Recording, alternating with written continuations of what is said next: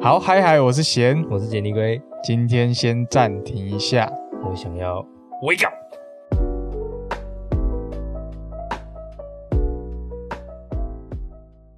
好，欢迎回到暂停一下，我想尿尿。那我们这个节目呢，是研究讨论一些电影、影集、游戏相关的内容。那我们今天要聊这部剧呢，是一八九九。你，我们是因为什么契机下去点这部片？应该说这部片在欧美最近很红，最近哦，对，在台湾可还能比较好，对，可能比较少，但是欧美的讨论热度很大。然后也是因为它是德国影集案的主创团队做的另外一部影集，所以反正就讨论度很高。然后嗯你说暗的表现其实是不错的，暗的因为我没表现看啦，案的表现就是很好啊，很好，哦很好啊，就是很多人会拿案跟《怪奇物语》做比较哦这么高的地位哦， ，Yeah，暗暗因为也是听起差来不多类型的感觉啦。你说有点悬疑，嗯，然后悬疑黑暗这怪样奇物语》也是从一个失踪的小孩做故事的开始，暗也是但。也是这样，只是他们讲的东西不太那谁失踪的比较离奇？离奇吗？我觉得暗，哼，我觉得《怪奇物语》已已经很离奇了。但我觉得暗整，而且暗整个风格给我更，我更喜欢很暗的风格，很好奇，说这个小孩到底是怎么失而且为什失么踪的？而且为什么那些东西或者那些人会那样？哪样？我小好，我小小的稍稍稍稍的剧透一点点，就是他们的，他们发现其中一集，呃，前面几集啦，嗯他们发现一个不知道是谁的一个小孩的尸体出现在，哦，所以失踪的小孩是已经没有失踪死掉是一回事哦，死掉，那个小孩是一回事。死掉的小孩是一回事，然后那好个死掉的小孩，他的眼睛这边全部就是眼睛这一块都很像烧焦那样，你说纸烧焦这一对，块然，后他的耳膜全部裂爆裂，然后那一阵子所有。我看到我真的会想骂暗。 那一阵子，所有镇上的动物全都部这样嗯都离奇死亡，然后耳膜爆裂，恶魔暴力哦，嗯，你就觉得哇，嗯嗯哇哦，好科幻哦。对啊，就对我觉得暗的设定更更黑暗一点，我蛮喜欢的。 哦，那暗的简介是，现在不这今天不是要聊暗了，对啊，今天要聊的是一八九九。那你你所以刚说有点差距嘛？你说一八九九更暗吗？对啊，我觉得风格很像诶、因为当时我是跟你一起看第一集一八九九的，嗯，我很想睡觉那时候。对，然后那个时候我就觉得整个风格其实跟暗的调性就很像。嗯，对，包含说画面啊，或者是想要讲就是故事的节奏，跟可能背后的一些可以说是阴 谋吧，那种感觉都给我嗯蛮、还蛮暗的感觉。还蛮暗的。所以我觉得第一集我会我我是喜欢的，第一集在看的时候我是喜欢的。但你说接跟我看的那时候你就喜欢还就是还不错啊，哦，因为我因为我我感受不到啊。对，因为我其实看这部剧的那个心路历程还蛮起起伏伏的。因为第一集我跟你一起看嘛，我那时候超想睡，那我中那你间还后来有有重看吗？没有啊？我还有偷偷偷小眯一下。因为我后来有重新看第一集，我觉得第一集真的是拍的很好。你说很多小细节，因为我的睡衣没有注意到，这样我觉得有诶、哦而且在了解了，就是整个它总共目前是一季八集，八集，嗯，八集看完了之后，回头再看第一集的时候，会觉得第一集其实有把一些该做的事情都做得蛮好的，例如什么事？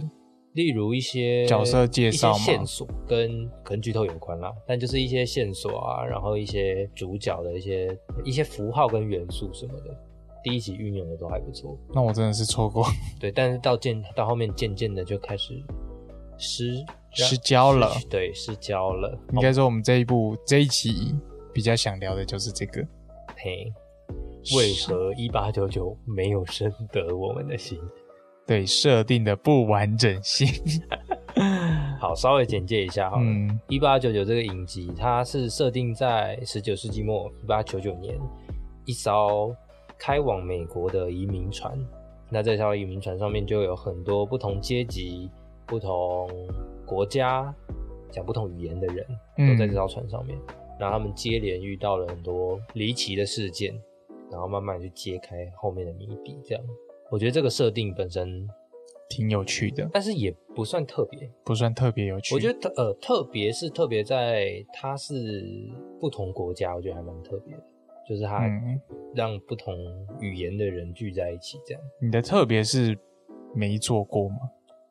别就是人没做过，待在一个有限的空间里面，然后这一群人也就只会是这一群人，嗯，然后发生一些离奇的事情，然后他们慢慢去推开，这这个是东影方集里面蛮嗯常见的一个设定啊。突然讲一讲不特别了， 对啊，我就是我就是说它不常，它不特别啊，就是嗯不、不少见。你说以他的名声来说，感觉这个好设像也定没有好吸像引对到这哪个里设去定。好像也没有特别去哪。嗯，可是我觉得十八、十九世纪的时代背景可能就会吸引一些一些人，因为我也不知道近几年来好像时代剧特别受欢迎。我们最近也是在聊时代剧，因为现，因为我觉得现代其实很多事情都没有美感的，而且你知已道经吗越来越没有值得讨论的空间了。就是就是现代那些手机已经没有当初就是没有手机的那个时代来的有趣了。包括资讯，资讯，而且我其实觉得以前的时期资讯不完整会是一个很好发挥的点。嗯，这个个我好好像在很多集里面都提到过，就因为大家没有共同的资讯量，大家没有顺手可得的来源，所以嗯大家会有很多遐想跟很多猜忌。嗯，也就造就了很多冲突事件。，对，现在这个时代，大家会想说，哎、你知道那个导演他最新跟那个干嘛干嘛吗？查一下，没有啊，没这回事啊，假新闻哦，好吧，就没了， 对吧？ 对啦，可是如果以前的话，可搞不好就可以用这个，然后弄出一个什么阴谋论，然后有谁在暗中操控，然后这个谣言是从哪里开始的？所以我们是所以难怪现在就比较常拍古装跟时可代能的中，世中世纪，要不然就是赛博朋克嘛，嗯，要不然就是更未来的那种，就是好像都没有人要讨论我们这个时代。这个时代的 东西，这个时代啊，疫情，我们这个时代最重要的就是疫情，但是疫情好像也没有瘟疫来这么这么有美感。哎对啊，我觉得嗯鼠疫的、中世纪的鼠疫跟现在的新冠相较起来，那个时候的人跟人之间的东西才比较值得讨论。因为鼠疫重则会死啊，而且说实在的，我们现在这样待在家里，我们还是没有待在家里的感觉，我们就是一直在因为秀，因为现在秀才不出门，已经能知天下事了，对啊，所以就是嗯好，就是你好像说被关，好像也没有，对，因为这就是我的生活，没差这样。我们还是一直在接触外面的东西。对，因为我们不是外向的人， 不太常去露营什么的。对了，嗯，所以我觉得一八九九这个时代，避暑男 孩。好，你继续。一八九九这个时代设定嗯我还蛮喜欢的。好，对，就最近真的特别有点，算是蛮 蛮喜欢。呃，中世中世纪十四世纪到十九世14世纪纪，到十九世纪的东西，nice。来 给。那我们差不多也要聚焦在我们今天想要聊的。等一下的内容一定会涉及剧透，有可能会提到一些其他剧啊，所以剧透的范围还蛮大 的哦。不一定啊，对，不一定啊，自己抓那个 range。所以想看的赶快去看。想听的直接听。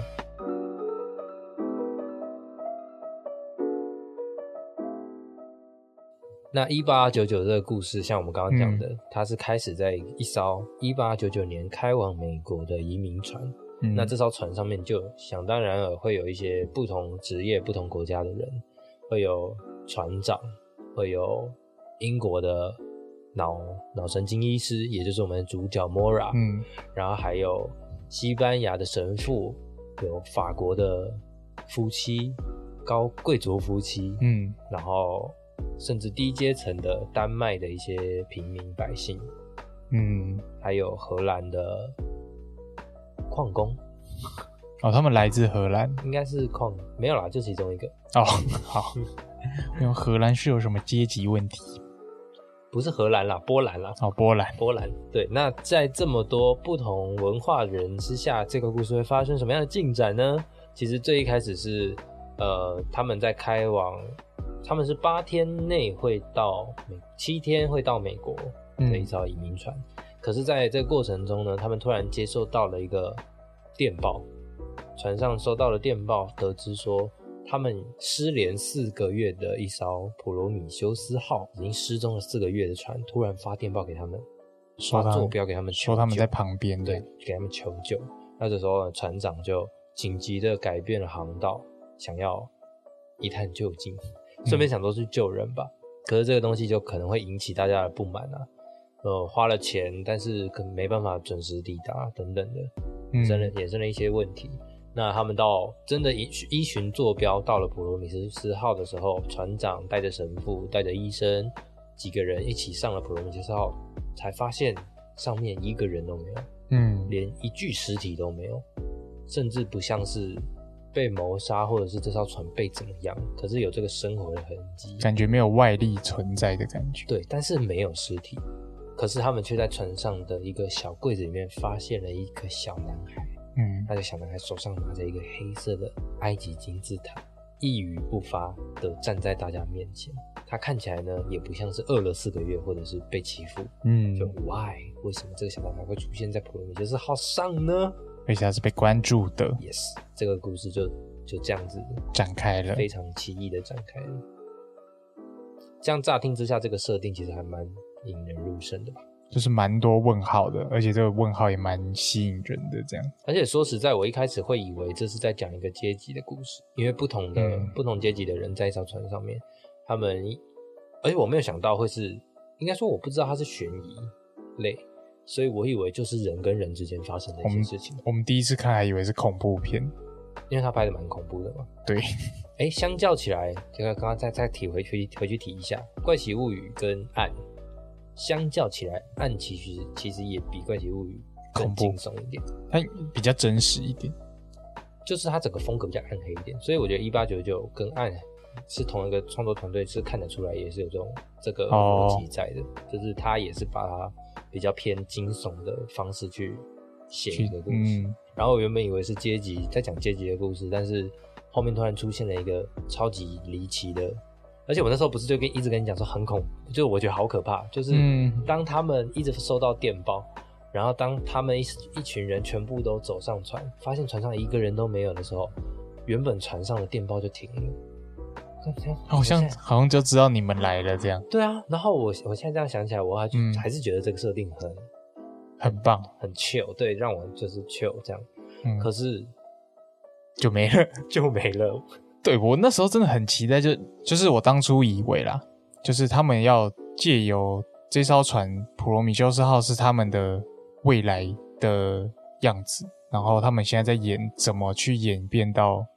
普罗米修斯号的过程，哦，结果不是。其实我们很猜很多方向诶、但是好像我们没有一条是中的。在看完这部但剧之是后，我觉得他这个应该是他们创作的嗯其中一个目的，就是想要让观想要推翻观众的认知，不要诶、不要推可是翻他我，推翻的方式不太对，他他推到他推错了。因为因为像是很多片，他可能一开始会让你以为是那样，然后后面做一个翻转之后就哇没想到，然后就很好看嘛，嗯，然后最后最最后的大结局再做一个反反翻转，翻转，可是又不跟你讲是什么，然后给你一个开放结局，你就会觉得哇意犹未尽。这部没有，不要、欸、我我我腻了，这部我想要一个神秘。没有，我觉得他可以这样做，但是我觉得他没做好。对啦，这也是我们今天想主要分享的一个主题。嗯对，因为像你有讲到，你觉得你以为会是这艘 Kerberos 号怎么变成嗯轮回的命运这样好嘛？对，因为我中间看到中间的时候也有这样的想法，但是后面到第七集还是第八集的时候，我们就知道说，其实这是一个模拟虚拟实对，这境是一个虚拟实境。他们其实原他们其实人都在二零九九年的太空船上，嗯那这个一八九九这一艘船是一个实验的实境，嗯聚合体这样对，想要让想要有点像是在观察的这一群人怎么怎么做决定对的？怎么行为这样，一看到那个他醒过来就 boring，什么醒过来？女主角最后一集女主角 wake up 在在太空船上醒过来的时候，不知道怎么形容他，哎、而且他在太空船上面的那个，他们不是啊嗯在一个很像蛹的那个对啊座舱上，然后想到异形，他们那个摄影棚就是异形的摄影棚，哦，同一个对，冷知识。 好，不是啊，我我觉得他这样可以啊，可是就是过程中其实没有很好的说服我们说我们可以去接受这个这个最后的这个结局，应该说它有很多未解的谜题，可是它这些未解的谜题里面，它只有解决了少部分的谜题，就例如说，嗯哦，这种嗯这种东西它有解释到，就因为它它是在这个这个模拟里面不断的轮回，八天八天这样不断的轮回，所以每一次轮回都要让它失忆一次。嗯对，为什么会失忆这个东西有解释到，也算是主要需要解释的东西。可是有一些少部分未被解释，或者是他们可能甚至没有想说要解释的东西，他们就统一用一个说法来解释，就是这些东西都是假的，就是有点在偷有吃人在步敷，衍，对，有人在敷衍，我有被敷衍的感觉。我在看的时候，我真的有被敷衍的感觉，你说这个答案反而感觉一件事都没做好的感觉，就像是最最第一集还是第二集的时候，突然出现了一个神秘客，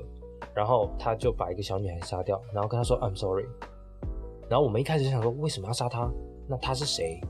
她为什么可以杀她？她用什么方式杀掉她的？都不知道哦。然后后面才知道说，哦，她就是那个小女孩，她只是虚拟实境里面其中一个完全不存在、没有生命的一个城市。然后这个人他是可以操控城市的，他在做这个实验，所以他要把会阻挡他做这个实验的一些不必要的城市删掉。他那时候有阻挡他吗？我呃，我觉得应该是他，他不是有看到小他虫子吗？嗯，可能看到虫子，然后跟着虫子看到了一些不应该让他看到的东西。他觉得这哦可能会影响这个实验进行，所以就把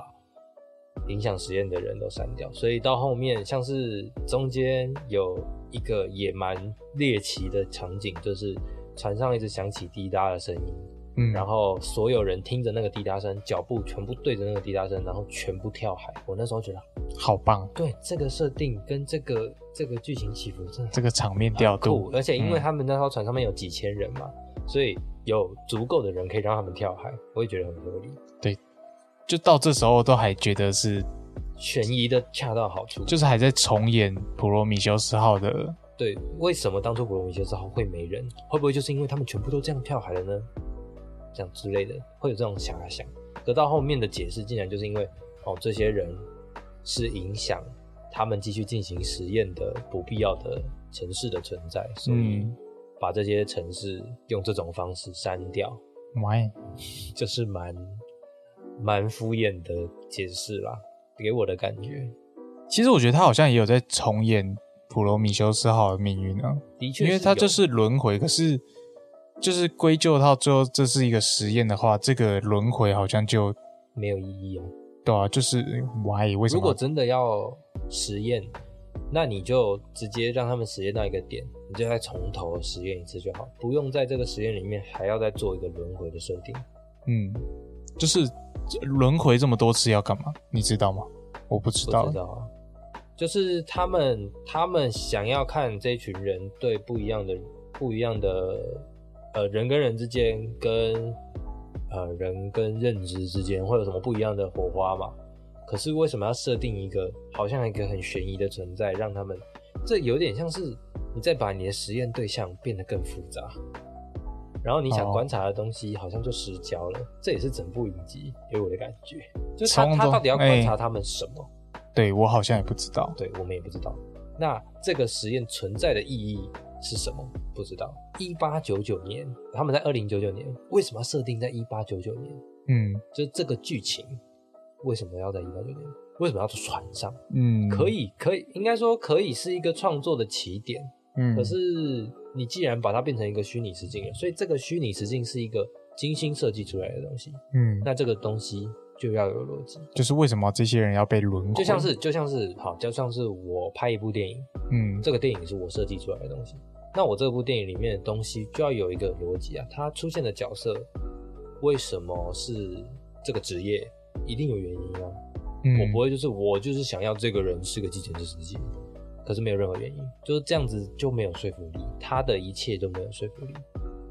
对，跟我们第一次讨论的就是我们要去脑补很多额外的东西。对，就是假设假设这部嗯片真的就只是讲一个一八九九年的轮船上面发生的事情，我觉得这样嗯就可以。又就怎是你就是想要讲一个一八九九年的故事，我觉得 OK。可是你想要讲的是一个二零九九年虚拟出一个一八九九年的东西，嗯，那这个一八九九年上面的一切就要就要就要有逻辑对就要在，合理。就是要有一个理由在这样。对，为什么是一八九九？为什么是船？为什么为什么母体是这个女主角？她有讲到嘛？其实这个这个实验算是这个女主角自己设计出来给自己的。嗯然后，既然她其实中间有讲到说，呃，她最主要把自己放到这个实验里面，是想要忘掉她丧丧失丈夫跟儿子的痛苦。那为什么要把丈夫跟儿子写在这个城市里面？你说为什么要有一个契机会让自己回想起来？这样，嗯，就是某蛮多地方都会给我这种很不明所以的疑问，然后包含说，好，乱写一通这也样，包含说他不断的闪回画面，有一些粪金龟，有一些什么一一零一一，哎、那为什么为什么是粪金龟？啊，粪金龟是他跟他儿子之间的联系，这个东西是合理的。可是为什么是粪金龟？单纯就是因为他的儿子喜欢粪金龟吗？那如果他的儿子喜欢披萨，所以是披萨去开门可以去的披 可以用披萨去开门吗？同一个道理啊，如果他儿子喜欢精心设计的钥匙，那不能就是钥匙，可以啊。对啊，嗯。可是，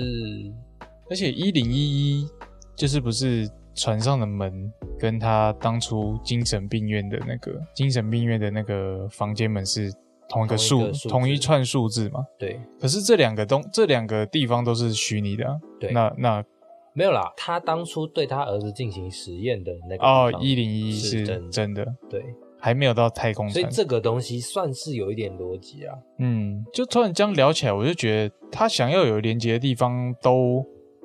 没有很强烈。嗯，好，就算那个房门是一零一，他住的地方是一零一一，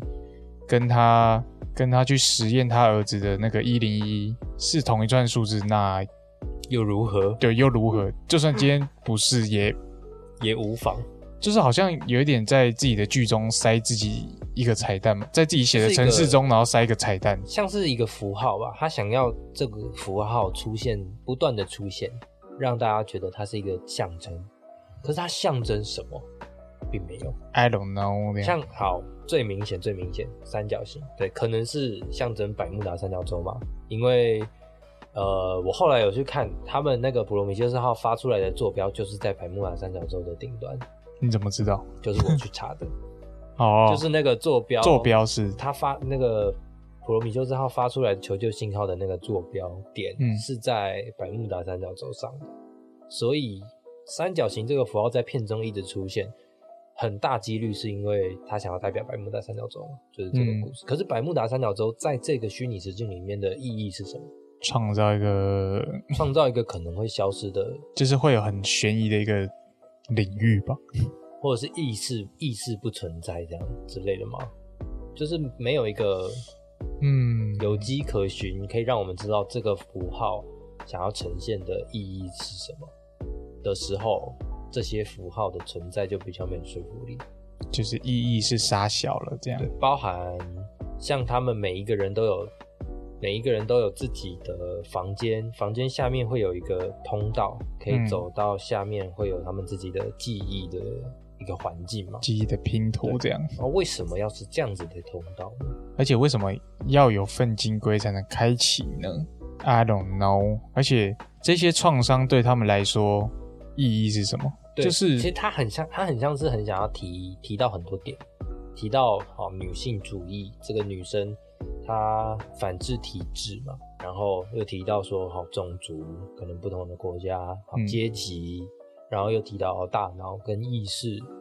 对不对？然后提到比较科幻面的东西，，嗯，然后又想要讲人的创伤，啊人跟人之间的连结，然后又讲哲学一点的问题，呃，对知识的寻求，对嗯不，对？就是好多好多的主题，可是没有核心。对。所以这集准备下来，其实我们好像也没有一个方向。对，而且重点是，最后爸爸不是只是一个轮回的那个吗？就是应该说他们在隐性的竞争一个可以离开这个世界的一个代码。原本那个代码是三角形，那个金字塔跟那一把钥匙嘛，嗯，然后最后被更改成一个魔术方块跟戒指。对，总之就是一个三角形的玩具跟戒指嘛。嗯就是他们在争夺这个的过程，好像也就是爸爸感觉也没有很积极的想要获取这个东西。而且其实我们也没有得到这个东西它的重要性在哪。对，就就是假设这个三角形真的这么重要，那为什么它可以随便就换成另外一个三角形？像像是女主角好了，女主角她自己设计这个实验，然后她把自己困在这个实验里面，因为要忘记痛苦。可是她做了一个逃生出口，也就是这个三角形，但是只有这个三角形才可以让所有人从这个实验中醒过来。可是这个三角形可以打开它的钥匙，只在我身上，但是我会让自己忘记这件事情。好靠背哦。所以它过程中的一切就是在解开一个自己设计出来的游戏，困困境。 那这样好像蛮好看的哦。我说以这个前提下去但 是去观赏没的有话，，但是既然这个东西是女主角自己设计的，为什么可以随便就换成别的东西？因为它要改代码啊、那为什么它可以改代码？那它不就是那个出口吗？因为它也是城市设计师啊。可因是为它它也是在虚拟实境中一个不存在的人啊。可是那那应该是她老公对啊，这就是脑补的啊，就是要怎么解，就是这部剧就是你要怎么解释都可以，嗯，解释到你自己合理，然后觉得这部戏很好看也可以这样。嗯，对，对，就是好，现在就我的推理嘛，我我我不是认同这个推理，我只是觉得听下来是这样。嗯就是那个 Daniel 她老公是城市设计的开发者之一嘛，嗯所以他可以让自己的意识，毕竟都二零九九，他们还可以做出这种虚拟实境，那他一定可以把自己的意识也存到这个虚拟实境里面。嗯然后这个虚拟实境呢，就是希望帮忙停止这整个轮回，所以代表他也，因为他们尝试过很多次，所以可能也多少有大概了解一些城市代码的设计，这样，毕竟他也是开发商，然后这他又待了这么久，尝试过这么多次，然后这次他改成功了，然后最后用这个，然后让他老婆醒来，这样，但是问题点是，它是实境中的实境，就是他们这好嗯我们以影集可知的范围，二零九九是真实世界。嗯那它第一层的实境是女主角的爸爸正在观察着一八九九这艘船这个实境的实验过程，然后第二层再下去的实境就是一八九九这艘船里面发生的事情。可是这一整个实境都是女主角在丧失丧失去了父亲呃失去了丈夫跟儿子之后创作出来让自己忘记痛苦的实境。嗯，那为什么她的丈夫有办法把自己的意识放进去？或者说，女主角怎么会同意自己把丈夫的意识放进去？他不是有说他哥哥不知道他在做什么，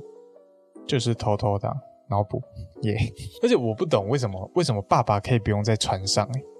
就是为什么这个模拟哦、嗯，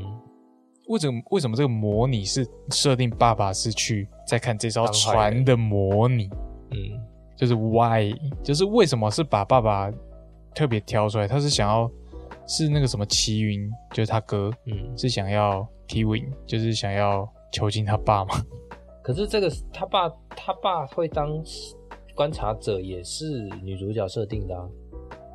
只可是是女主角自己进去之后是由齐云接手的。可是我觉得他哥在这段时间多少会，因为他不是说他哥现在是掌权的，所以代表他应该有多少在里面有做一些变化。对啊，就你看就脑补啊，对啊就，他就做要了什么怎变化我们也不知道，因为他哥哥在整个影集里面也没有出现过。对，就是就是这部戏你要怎么说好像都很合理，其实不合理的是我们，所以才会有人说，搞不好那个二零九九那艘船嗯也是一个实境，脑那就是就是不知道他们后面会想怎么办。对啊，脑洞大开的剧就没有，没有讨论的范围。就他他他很他太多可以讨论，就是导致说没什么东西可以讨论啊，嗯因为嗯我要怎么说都可以啊、对，我觉得这是对啊这出剧蛮大的一个问题啦。它的游戏规则没有设定好。嗯对，因为像同一种类型的东西，全面启动，它就是把游戏设定讲得很清楚，游戏规则讲得很清楚。梦就是有很多层，你要进到下一层，就是需要透过这个机器。嗯，那你进到下一层，时间在里面就是会不一样。每一层下去时间会越来越越来越慢，越来越慢。这个也是不管是谁都一样。嗯那这种前提之下，别的人或是别的东西进到哪一层梦境会有什么不一样的影响，我们都可以推理出来。这是游戏设定的重要，可是他没有把这个虚拟设实境的这个设定。有种我突然比一个赞， 就像是嗯，谁对这个虚拟实境有影响的权限？都不知道。嗯，我因为在影集里面呈现的是说，她的丈夫可以改写程式，嗯可是她的丈夫不是一个存在的人，他是在虚拟实境里面的一个，也是一个城市，嗯，所以城市有意识，这又是另外一个议题吗？又多了一个，我们 对吧再来找找看它有多少对亿吧？级她这她样。有很多没没有设定好的点，像好像她的丈夫在在一八九九上面怎么去处理城市的，是用一个很像蒸汽朋克风格的棋盘的一个机器，跟一个很像手上可以拿的一个棋盘，嗯然后不断的操弄。可是我们也不知道他弄什么，我们也不知道他为什么要弄，他们要他要弄成怎么样。然后等到结局出来，我们才知道，哦，他想要放病毒，哦，他放成功了，可是我们也不晓得为什么。嗯，这那这个东西的设定，为什么要是蒸汽朋克的这个机器，就也没有任何道理可言。嗯，我觉得这也可能是因为我们胃口被养大了，我们看了太多设定很完整的作品。我觉得它设定也没有它不完整，只是设定太多了，它没办法完整。哎，对对对对对，因为像是角色的设定，我觉得就很完整。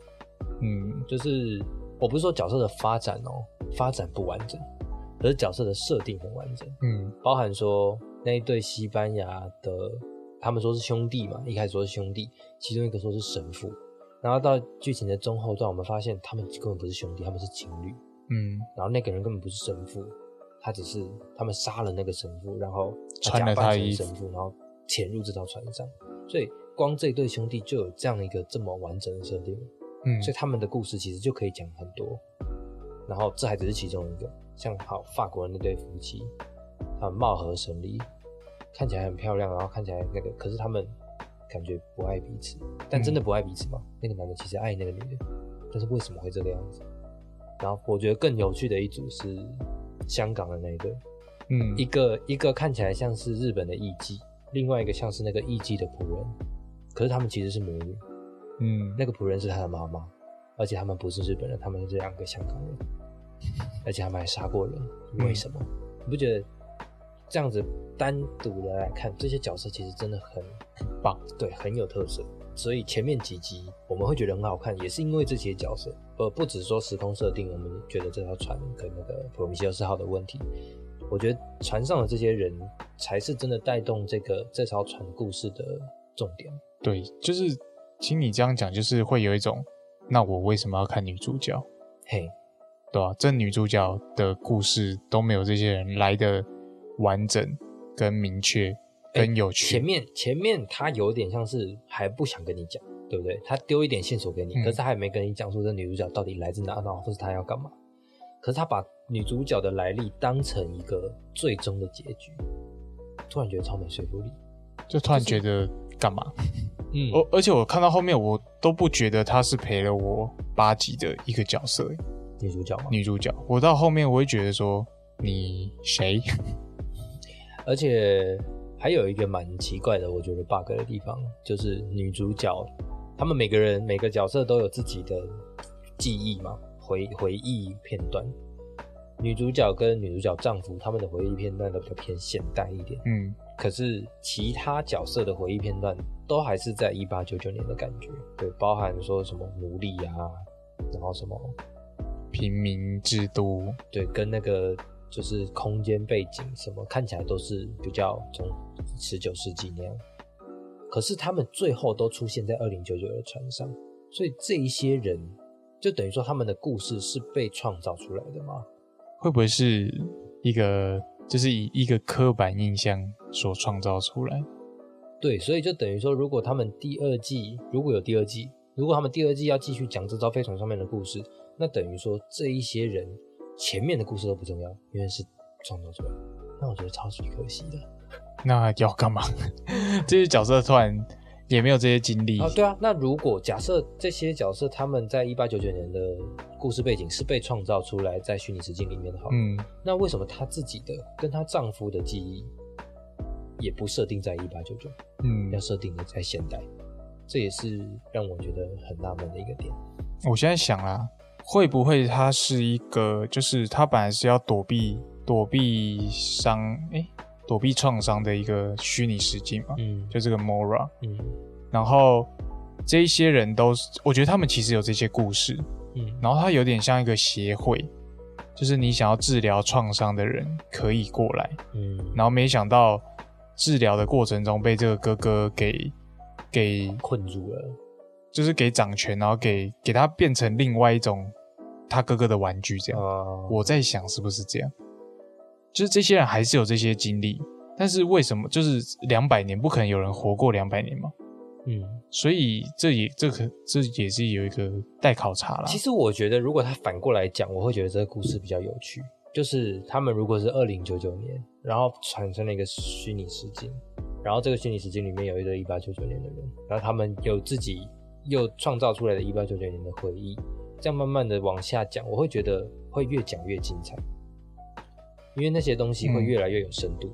可是他一开始给给我们看这么完整的角色设定，然后这些角色的冲突跟就是他们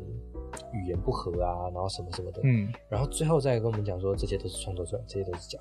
的，还是他们是想把他变成一八九九的人呢、啊？但是大家太多脑补了。那今那我们现在不就在做这件事？没有啊，我是在说，如果他嗯以这样子的、这样子的叙事顺序来讲，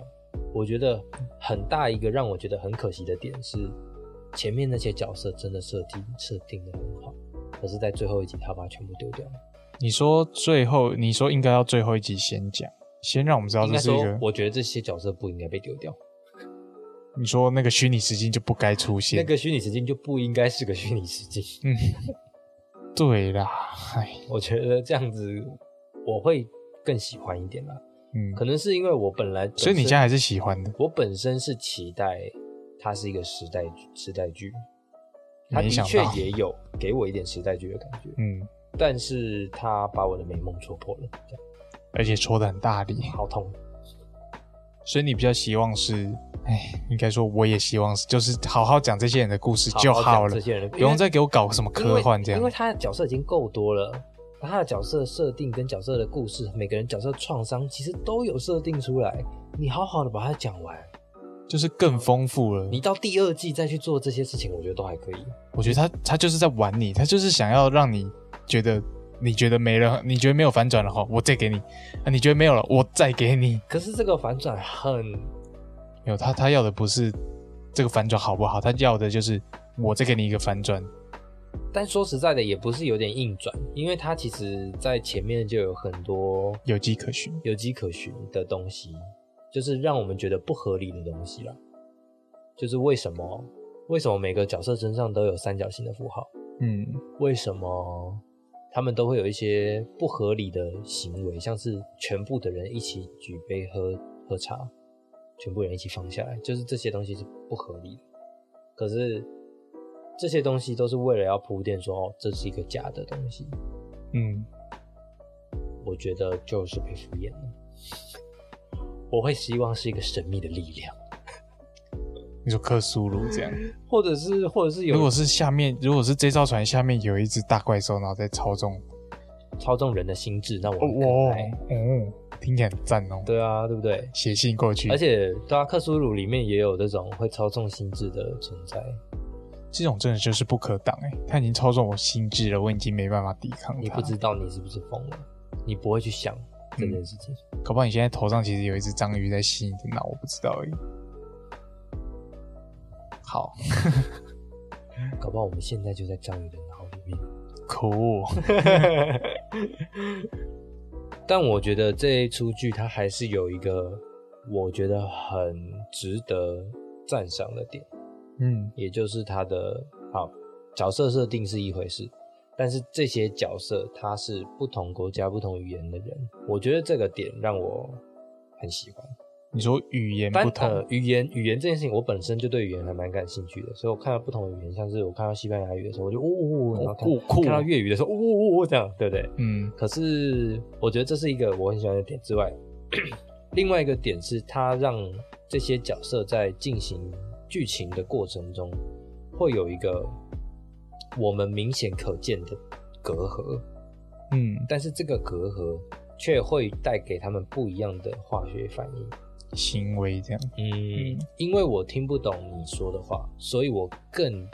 仔细在你的眼神跟情绪。嗯对，就像是第一集的时候，那对西班牙的兄弟，然后他他不是就是说叫他小声一点，他用西班牙文说叫他小声一点，然后那个弟弟，那个弟弟还是哥哥，哦反正他们也不是兄弟嘛。而另外一个人就嗯神说，父，你另用外一个神父跟那个小开这样，对对对，另外一个小开他就用西班牙文说，反正他们也没有人听得懂我在说什么，你要我小声一点干嘛？然后的确，大家也只是注意到说，哦，那个人讲话好大声哦，对啊，但没有人听得懂他在讲什么。嗯对，大家在前面就有铺垫这个点，然后到后面才会意识到说，呃，语言跟语言之间其实不一定是一个阻碍，更多的时候是我们人跟人相处之间到底是怎么一回事。就是一个情绪这样，对，我觉得他有把这个东西呈现出来。嗯包含说，呃，有一些有同同志情侣的桥段，他们也是一个讲丹麦语，一个讲西班牙文，嗯，然后还有粤语的人，他因为要假扮成艺妓，所以他必须要待在房间里面听日文的教学 DVD，呃，嗯教学 CD，、呃，教学播放器啦，他们说没有 CD，然后就是这种相关的东西，会让这些角色产生除了他们背景之外不一样的深度。我觉得这个地方就是一个设计很好。嗯可是你看，他现在变成二零九九年，所有人都在那艘太空船上，那不就代表所有人其实不一定来自不同的国家吗？他们搞不好都是来自美国啊、如果是我刚刚那个推理可以啊，他们就是来治疗创伤的，可但能治这个疗协创会伤为什么要用不同国家的人？一定会有一个没有，是刚好不同国家的人，那他们要怎么治疗？没有哥哥不不治疗啦，哥哥要超不是要我说玩当啊，初他们来的目的啊，就要治疗，可是他们语言不不不通啊，在二零九九 没有年那个的城市很那个城市很厉害，你听我说，那个城市可以 把任何语要不要去写剧言本任何语言翻成，就是有一个力量啦，就是我在讲西班牙语，可是你假如你是台湾人，你听就会像中文， 你说自带 Google 翻译，对。但是他讲他自己知道他自己在讲西班牙语，你只现在是讲的你很像是影集，就是这么一回事。哎他不没有啊，是他这不全部是都是这全部都是嫌自己一个人掰出来的。 对对脑补出来的，但是有可能是这样。好，我们不要再回到合不合理这件事了。对，总之我就是觉得嗯它其实整体的前置设定很棒，对几乎可以说是一个很好的开场，很漂亮，很漂亮的开场，非常好看的开场然。后一口子砸烂， 对，会不会太会不会太严重？ 没有，还好不严 重，还委婉了。嗯，这样， 呃，这这也可能是导致他们后半段节奏怪跑怪的跑掉的原因。真的，怪怪的，我真我到后面都不知道他们想干嘛，嗯，就是在船上一直跑来跑去跑来跑去啊啊已经失去前面那种慢慢来跟甚至他们还会跑到人家的记忆里去，记忆的那个场景去，嗯，然后也不知道要干嘛，后面有点给我感觉在炫技，类似大脑错乱吗？后面给我感觉人家在炫技了。没有，他主要那一段想呈现的是说，哦，病毒已经入侵这个城市，所以这个城市里面原本运行的规则已经不一样了，这样。对啦，但 就是给我看这个要干嘛啦，就是给我看这个大脑现在错乱了要干嘛？炫技，你戏剧走到一个地方，你总该有个理由吧？哎、现在他好，现在大脑他所有的设定走向都没有理由了，你为什么要他对，这个如果让人格突然可能交换了，我觉得都还比较有可看性。哦，或许对，就就是可能我知道你做了什么事情，或是我然后我突然我本来是个讲粤语的人，然后我突然讲西班牙文，对，然后我突然知道你做过什么事，然后我开始对你态度改变，这也是一个戏剧冲突啊。可是他们在去大脑错乱的时候，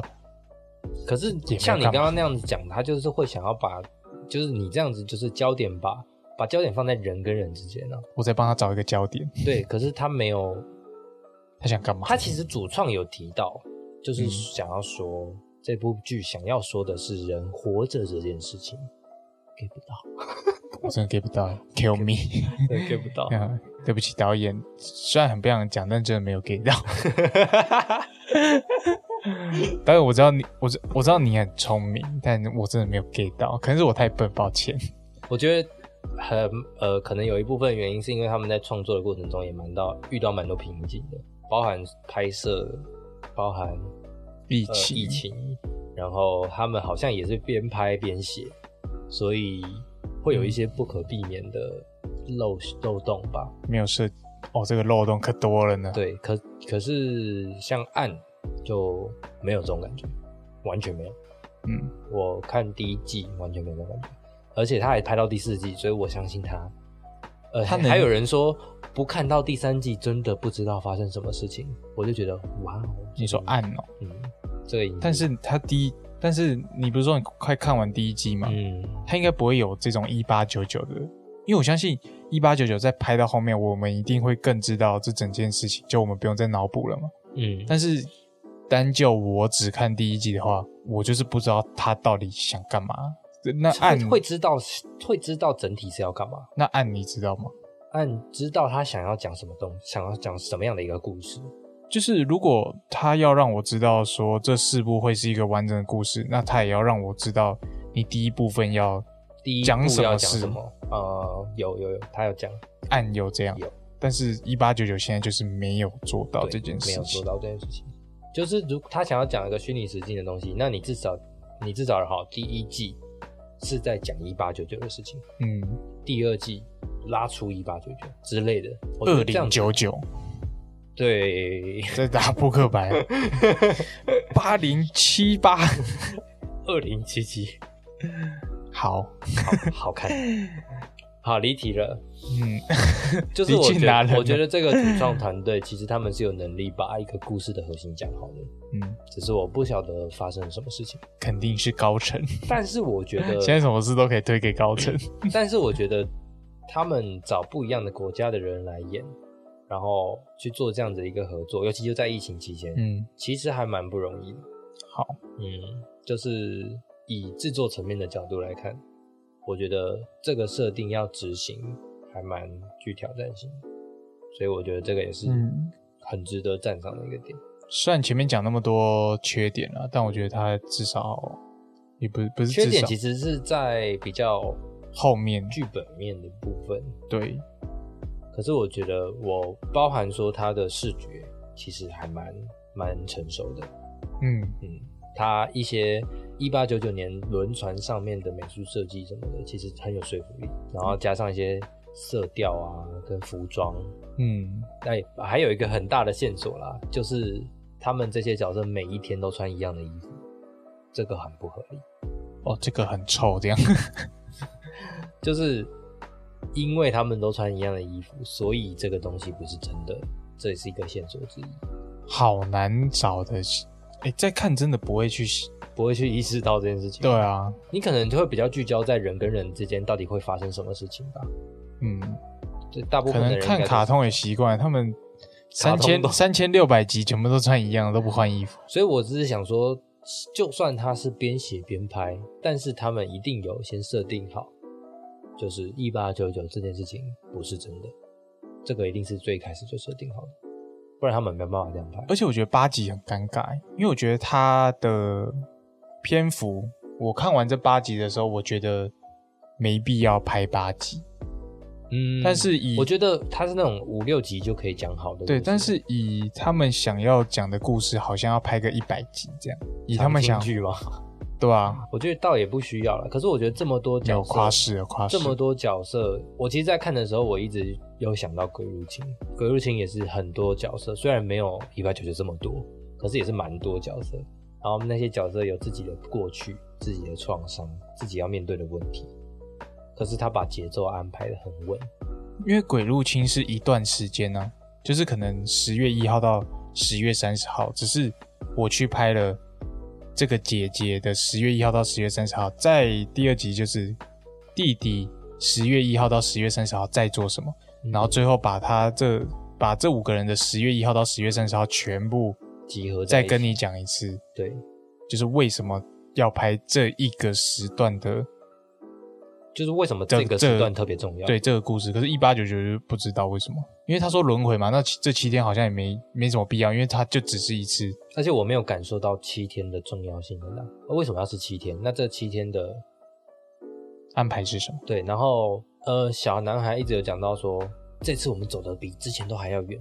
可是我根本不知道之前走多远。应应该说我们不知道他怎样是走到哪。我觉得他可以拍到大概两三集，然后告诉我们这是一个轮回，然后在第三集之后给我们再看一次轮回，可是直接转到